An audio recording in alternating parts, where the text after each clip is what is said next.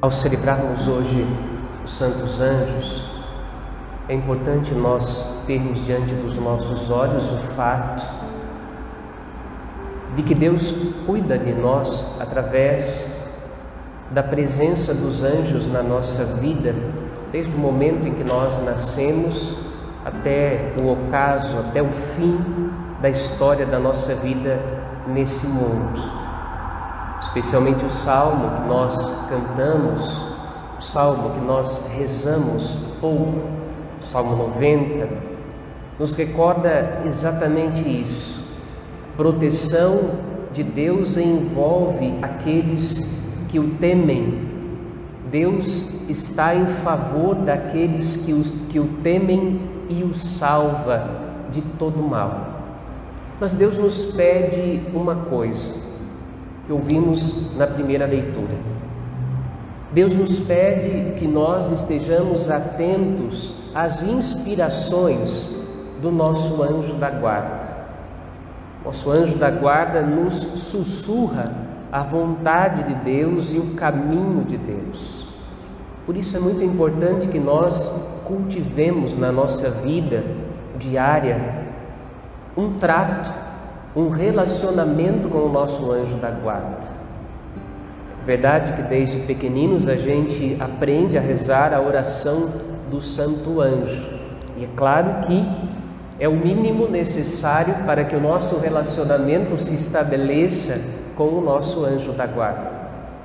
Mas este relacionamento ele pode ser melhor na medida em que nós consideramos várias vezes no nosso dia o nosso anjo da guarda.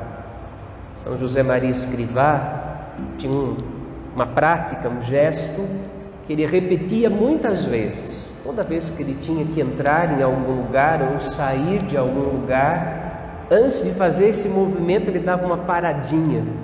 Ninguém ao longo da vida dele sabia por que disso, até que um dia resolveram lhe perguntar. E aí ele dizia assim: é para que o meu anjo passe à minha frente. Esse é apenas um gesto. Um gesto que ele escolheu na sua vida para construir um relacionamento espiritual com o seu anjo da guarda. Cada um de nós precisa encontrar o seu caminho, o seu próprio caminho, para construir um relacionamento com o seu anjo da guarda. Na verdade, com toda a vida espiritual que nos serve.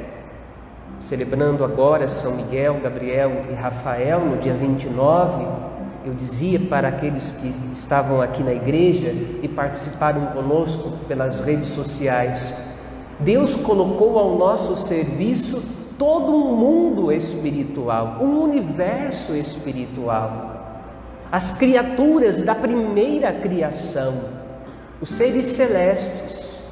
E nós somos convidados a construir esse relacionamento, construir um relacionamento próximo do nosso anjo da guarda, um relacionamento próximo com os arcanjos, um relacionamento próximo com a Virgem Maria, nossa mãe, um relacionamento próximo com São José, com os santos de nossa devoção pessoal, particular.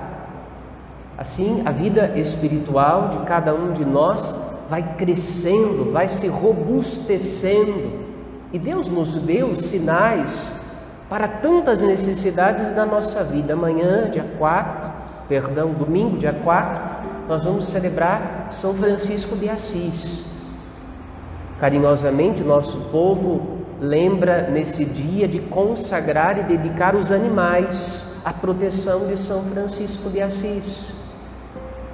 Entre outros santos, tantos que trazem para nós sinais da presença de Deus para a vida que nós vivemos, a vida cotidiana, são Benedito, Santo Antônio, Santa Teresinha do Menino Jesus, que há pouco celebramos, São Pio, São João Paulo II. Bem, é necessário que nós nos apropriemos das armas que Deus colocou à nossa disposição para o fortalecimento da nossa vida espiritual. Usemos estas armas para que o dia a dia da nossa vida seja preenchido do cuidado de Deus, da proteção de Deus, do auxílio dele. Ele deseja cuidar de nós, mas nós precisamos ouvir a sua voz. Prestar atenção nas suas inspirações, enxergar o caminho que ele indica para nós e não desviar deste caminho nem para a direita, nem para a esquerda. O Salmo 90 que nós rezamos diz isso, né? Caiam mil à tua direita e dez mil à tua direita, você não será atingido, porque o Senhor colocou o seu anjo para que você não desvie do caminho reto. Qual é que é o caminho reto? O caminho indicado pela palavra de Deus, pelo mandamento de Deus caminho da verdade, o caminho da vida, o caminho do Evangelho, a palavra anunciada por Jesus. Então é necessário ouvir a voz de Deus.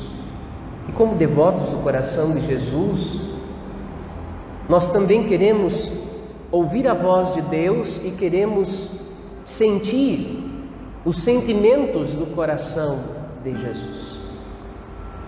Esse gesto de São João na última ceia, quando Pedro cutuca João e fala para João: João, vai lá, pergunta para Jesus, quem é que vai entregá-lo? E é interessante o gesto e o modo como o evangelista fala desse gesto. E João, o discípulo amado, reclinou a cabeça no peito de Jesus. O que ele ouve não é apenas uma resposta dita pela boca de Jesus, ele escuta o coração. Porque de fato, aquele que haveria de entregá-lo, Judas, naquele dia, naquela tarde em que Jesus é entregue para a paixão, é alguém que Jesus quis trazer para dentro do seu coração quando o chamou para fazer parte dos doze. Por isso, nós também queremos ouvir os sentimentos, a palavra que brota do coração de Jesus, porque é uma palavra carregada de amor, até para com os pecadores, até para com os traidores. E com certeza, destes pecadores e traidores, nós somos os primeiros porque o pecado também sempre está diante de nós. Mas o sentimento de Cristo é o sentimento de buscar e de salvar. E Ele deu esta oportunidade a Judas, como deu a, a Mateus, como deu a Pedro, como deu a cada um de nós.